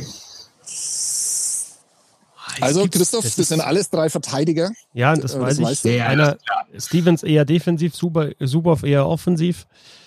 Ähm, da kann, da gibt es die Gemeinsamkeit dann irgendwie schon gar nicht mehr. Ich, ich weiß es nicht. Ich, Also äh, es gibt die äh, Gemeinsamkeit äh, offensiv und äh, natürlich wollte ich es euch nicht ganz so leicht machen. Ich hätte euch auch drei leichtere Namen geben können. Ähm, das sind Verteidiger, die ihre NHL-Teams im Scoring angeführt haben. Ah, Okay. okay. Scott Stevens Dick hat mal Tarnström- was? Dick, ja, Dick Tarnström war in dieser absoluten miesen Zeit von den Pittsburgh Penguins, die jetzt dann bald wieder anfangen wird, also zwischen, äh, zwischen Lemieux, Jager und dann Crosby, Malkin, äh, war der tatsächlich Topscorer mit, keine Ahnung, 38 Punkten oder sowas, also wirklich verheerend schlecht. Ähm, äh, Sergei Subov, okay, kann man wissen, äh, dass der ähm, äh, die Rangers mal angeführt hat. Und äh, bei Scott Stevens war ich tatsächlich auch überrascht. Also der war äh, Topscorer Anfang der 90er bei den New Jersey Devils mit, Ich glaube ich, von keinem der drei, dass er das hier jetzt gemacht hat. Weil Subov, hätte- also Subov wäre der einzige, wo ich es mir hätte vorstellen können. Alter, was sind das für schwierige Fragen? Ich, ich, hatte, ich hatte einfach Bock. Ich hatte einfach Ja. Bock. Das ist super. Ähm, also. Wir können ganz so weitermachen. Es wird nicht einfacher, sage ich euch gleich. Also äh, dann braucht ihr euch gar nicht mehr weiter beschweren. Beschwert euch jetzt einmal und dann immer. Vielleicht ist mein Handy jetzt dann auch wirklich. Das heißt, es Okay, bleibt bei auf, meinem souveränen müssen 1 zu wirklich 0 schnell Sieg. Christoph, Christoph, du kriegst drei Namen. Okay. Joachim Ramoser, Alex Lambacher und Tim Bender. Alter, ich war schon aus Südtirol, dann machst du den Bänder. Ja, natürlich. Ähm, haben alle drei im Nachwuchs der Adler Mannheim gespielt. Ja, Das, das kannst du auf jeden Spieler sagen. Nein, nein, nein, was? Die haben gemeinsam, das ist die Gemeinsamkeit. ja, die haben natürlich auch in einer Mannschaft gespielt und äh, ich gebe dir den Punkt, weil sonst kriegen wir überhaupt keine Punkte mehr zusammen hier. Äh, sie haben äh, in einer Saison mit äh, Dreiseitel und Kahun auch im, in einem Schülerteam der Jungadler gespielt. Genau, das wäre jetzt mein. Fetzer, äh, ganz souverän, wie du da durch Huppo, Tuppo und Jaluppo gehst. Lupo, Hupo, ja, Lupo. Ähm, Bernd, pass auf. Drei bekannte Namen. Leon Dreiseitel, Felix Schütz, Tom Kühnhackel. Ich weiß nicht, ob der Schütze auch einen Vater hat, der Eishockey gespielt hat. Das kann man sonst machen. Ja, sehr gut, sehr gute Richtung. Es geht nicht immer nur, also es ist in dem Fall ist es auch eine Mannschaft, es geht aber auch um spezielle Tage vielleicht. Tage. Ja, Spiele, Tage, Spiele.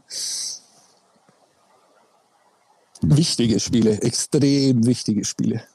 Also haben alle entscheidende Tore für die deutsche Nationalmannschaft gemacht, damit sie das Viertelfinale einer Weltmeisterschaft erreichen.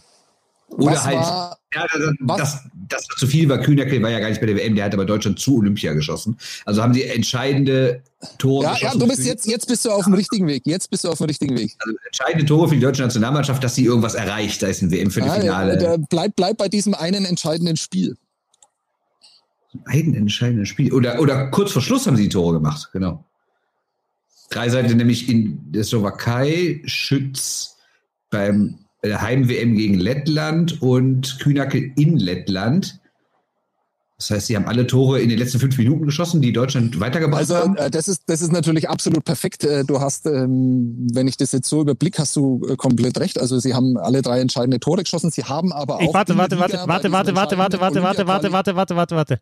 Bernd kriegt den Punkt. Aber Ja. das waren die drei Torschützen im Spiel gegen Lettland, die überhaupt dann erst äh, Deutschland ist zu es. Olympia gebracht haben. Aber, aber Bernd hat so die ist wichtigen es. Tore, passt. Aber, oder alle drei haben getroffen in dem Spiel gegen Lettland. Genau, so, so ist es. Ah, Okay. wusste gar nicht. Okay.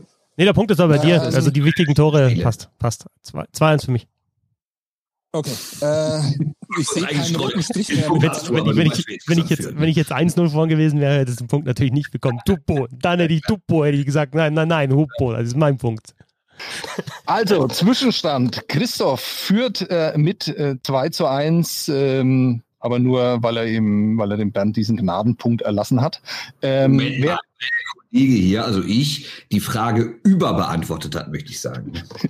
ja, so kann man das auch sehen. Also dann kriegst du 1,1 Punkte dafür, weil du das so toll gemacht hast. Also 2 zu 1,1. Ähm, Zählt am Ende eigentlich der? Punkteschnitt oder die absolute Punktezahl? Ich meine, hier können doch noch Fragen ausfallen, ne? Wir sollten nicht so optimistisch sein. dass Ja, genau, der Akku, akkubedingt fallen Fragen aus. Ja, kann gut sein. Christoph ist, glaube ich, dran. So schaut's aus. Atlanta kannst du bitte Flames. noch mal kurz, kannst du noch mal ganz kurz, ähm, der momentan mit 2 zu 1 in Führung liegende Christoph jetzt dann nochmal sagen zur Überleitung? okay, mach. Atlanta Flames, Kansas City Scouts und die Winnipeg Jets. Alles drei eben. ah. Winnipeg Jets. Ich finde das so schön. Das finde ich so schön. Was, wenn ich. Was, wenn ich, wenn ich sprachlos bin oder was? Na, wenn wir, wenn wir dir beim Denken zuhören können. Ja. Aber ich habe, ich habe, wie gesagt, Kritik bekommen, dass ich mir zu viel Zeit lasse. Und insofern bin ich eiskalt und sage, ich, entweder ich habe ich hab einen Verdacht und den äußere ich dann sofort oder ich sage, ich hab, bin total blank. In dem Fall bin ich total blank, aber äußere trotzdem einen Verdacht. Der, ähm, NHL-Franchises, die in anderer Form dann wieder in der NHL aufgetreten sind. Ziemlich genau. Ziemlich genau richtig. Ähm, Aber ich kann es dir nicht genau sagen. Sie auch von den Winnipeg Jets nicht aufs Glatteis führen lassen, weil äh, die gibt es ja immer noch, aber äh, als Nachfolger von einer anderen Franchise. Äh, ist das ein voller Punkt, oder? Das ist ein voller Punkt, oder? 1. Ja, voller Punkt. Also ja, mit genau. dem Städt, also eigentlich muss ich sagen, mit dem, mit dem Na also nicht mit dem, mit dem Namen der Stadt wieder aufgetreten sind in der NHL. So wäre es komplett korrekt, oder?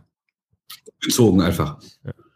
Genau. Okay. Ähm, 3 zu 1,1, aber Bernd kann jetzt auf 2,1 heranrauschen äh, und äh, kriegt eine sehr schöne Frage, die vielleicht noch schwerer ist als alle anderen zuvor. Ähm, pass auf. Wenn, wenn dich die ersten drei Namen überhaupt mit weiterbringen, ich habe noch eine zweite, äh, einen zweiten Schwung an Namen. Also pass auf. Äh, Stephen Reinprecht. Den kenne ich. Mike York. Kenn ich auch. Spencer Abbott. Abbott hat mich jetzt da rausgebracht, aber bei den ersten beiden hätte ich gesagt, spätere DEL-Profis, die irgendwie 500 Tore in der NHL gemacht haben oder sowas. Oder irgendwie 600 Punkte oder was auch immer. Genau, und deswegen ist der dritte ganz oft derjenige, der euch rausbringen soll. Ähm, ähm, ähm, ähm Leute, die nachher der DL-Kapitän, nee, keine Ahnung. Ich weiß nicht. Nee, weiß ich nichts. Ich gebe dir noch drei andere Namen. Auch äh, komplett. Ja. Kann ich versuchen, mit den drei Namen zu klauen? Kann ich versuchen, mit den drei Namen zu klauen? Und wenn nicht, dann, dann ja, kriegt nur Bernd die anderen das, drei? Ja. Also ja, ich habe nur, also ich wüsste nicht, wie Spence selber da reinspielt, aber das ist ja dann einfach geraten. Aber ähm, äh, Reinbrecht hat den Stanley Cup gewonnen und York hat Olympia, äh, Olympia Silber gewonnen. Äh, also, äh, also Was ist das für eine ja, nein, aber also die haben, bevor sie in der DL gespielt haben, einen, einen Riesenerfolg auf internationaler Ebene gehabt. Bei Spencer Albert weiß ich es nicht. Das wäre mein Tipp. Das war ich, das ist eher geraten. So, genau, aber wie, wie passt da Spencer Albert rein? Ja, okay, ich gebe euch noch drei andere Namen. Okay, ja. Auch alles äh, drei ehemalige DL-Profis. Chris Marinucci, Marty Sertic und Ryan Duncan. Okay, jetzt weiß ich's. äh, es war jetzt, was muss man rauchen, um diese Namen hier in die Runde zu werfen und sich dafür nicht zu schämen? Ja, ne? du weißt, was du rauchen musst dafür. Tupo, Hupa, ja, Lupo. Ja. Okay, also äh, ich schäme mich ja nur deshalb, weil ihr jetzt da so rumjammert, weil das ist ja wirklich beschämend dann für euch äh, und da schäme ich mich natürlich als Mitglied dieses Podcasts dann auch.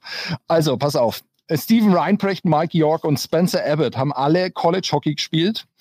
Äh, aber was sie tatsächlich verbindet, ist, dass sie alle Hobie Baker Finalists ah, waren. Finalists dann Finalists. auch noch, genau, ja, genau, Finalists, ja, ja. Und deswegen, deswegen habe ich euch noch die Namen, jetzt wartet halt ja. mal, Marinucci, Sertic und Ryan Duncan gegeben, die alle drei DL gespielt haben und den Hobie Baker Award gewonnen haben.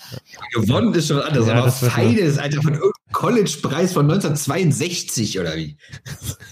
okay, also Stephen Reinprecht ist alt und Mike York auch, aber 1962, naja. Hättest, du, hättest du statt dem Augsburger Spencer Abbott äh, Drew LeBlanc genommen, hätte ich es gewusst. Oder hätte ich auf, auf Hobie Baker getippt. Und deswegen machst du den Abbott, ja, weil du, weil du halt. So einfach gewesen. Genau, also nicht. Du nimmst nicht äh, Tupu Hupu und Jalupu, sondern Tupu Hupu und Jalala Jalala Jalala Huplu Lupu Pupu. Okay, jetzt, jetzt ich, die, wir gehen in die letzten drei. Okay. okay. Die langsam so eine Finnenfeindlichkeit ab, möchte ich anmerken, ne? ne? Äh, also pass auf. Wer ist dran? Ich weiß es nicht mehr. Ich habe angefangen. Also ich vorher hat Bernd angefangen, ich bin dran, ja. Ja, egal. Äh, wer, wer, ich weiß nicht, wer dran ist, der soll halt einfach antworten. Jetzt das erste Mal, dass es eben nicht drei Männer sind. Jenny Hirikoski, Jennifer Botterill und Dennis Endras. Was ist das? ähm, also eine. Okay, Finnland. Ähm, ähm, Nochmal. Jenny Hirikoski, Jennifer Botterill und Dennis Endras. Ich kann mich jetzt wieder blamieren, weil ich weil dann, dann ähm, zeigen würde, dass ich keine Ahnung bis wenig, wenig Ahnung bis keine Ahnung vom Frauen-Eishockey habe. Aber ich glaube, das waren alles drei Backup-Goalies bei einem Turniersieg. Welches Turnier hat denn das Endras Mannschaft gewonnen, als er Backup war? Äh, Olympia 2018. Gewonnen?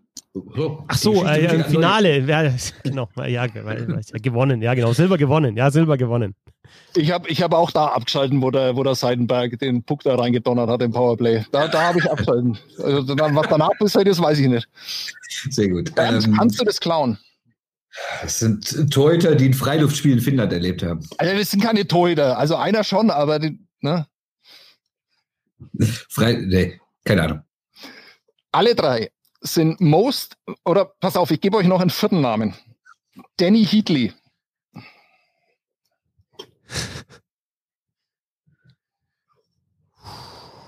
Okay, äh, alle vier sind Most Valuable Player bei Eishockey-Weltmeisterschaften gewesen.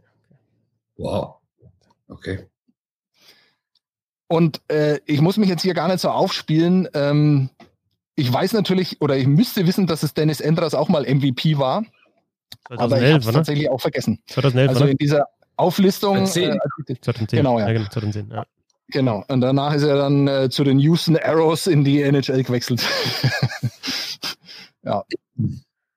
Ähm, wer ist dran? Bernd. Der Bernd. Ich bin dran. Jetzt wird es total spannend. Papua-Neuguinea, Uruguay und Kuba. Hm. IIHF Mitgliedsverbände ohne eigene Eishalle? Also natürlich bist du vollkommen auf dem richtigen Weg. Antwort trotzdem falsch. Ja, ohne, ohne WM-Teilnahme? Nein, es sind überhaupt keine IHF-Mitglieder. Alle drei sind nicht Mitglieder des das IHF. Ja, das gefällt okay, mir gut. gut. Ja, endlich, endlich. Ich will, ich will, doch auch nur ein bisschen Liebe. Nein, die Fragen sind sensationell. Ja? Die, die Fragen sind sensationell. Es ist auch witzig, aber ich habe, also es ist halt auch blamabel wieder.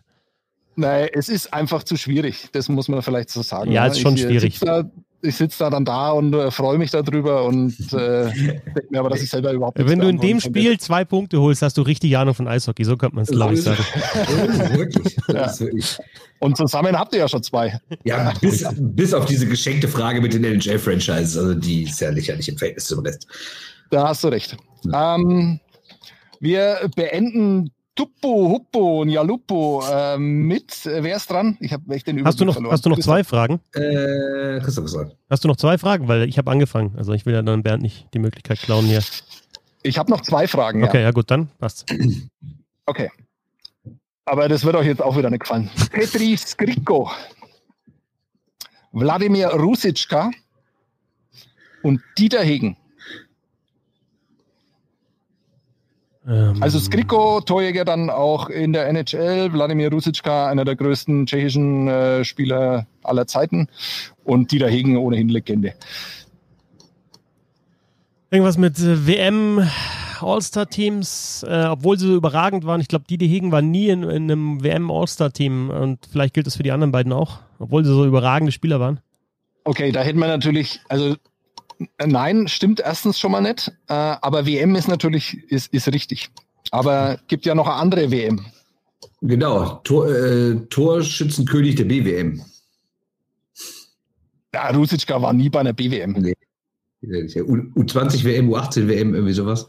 U20, genau. Äh, der Bernd, damit es jetzt nochmal spannend wird, äh, schließt jetzt auf auf 2,1 Punkte. Die waren die drei Top-Torjäger der U20-Weltmeisterschaften mhm. 1991. Petri Skriko. Das habe ich ja genauso gesagt. Ja, das hast du, genau. Du, du, auch wenn du es nicht gesagt hast, du hast es so gemeint. Ja. Ich dachte eigentlich, dass der eine bei 92 erst gespielt hat, deswegen bin ich da, bin ich da ausgestiegen. Wusste ich noch genauer, ich dachte, das ja, ist genau das. Ne? Ja, genau. Ja.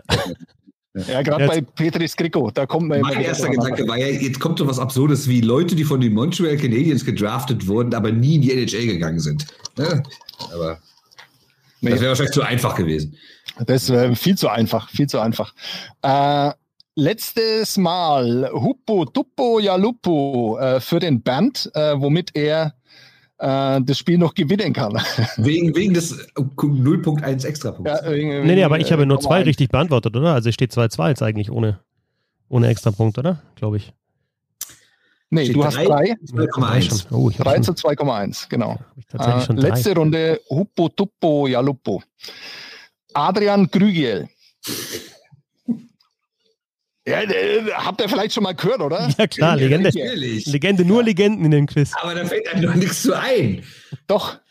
Wenn ihr einfach mal aufpassen würdet, dann äh, würde euch da was einfallen dazu. Lukas Reichel Hm. und Niki Mond. Es hat auch einen aktuellen Bezug. Hä? Ähm. Die Stationen ähneln sich nicht.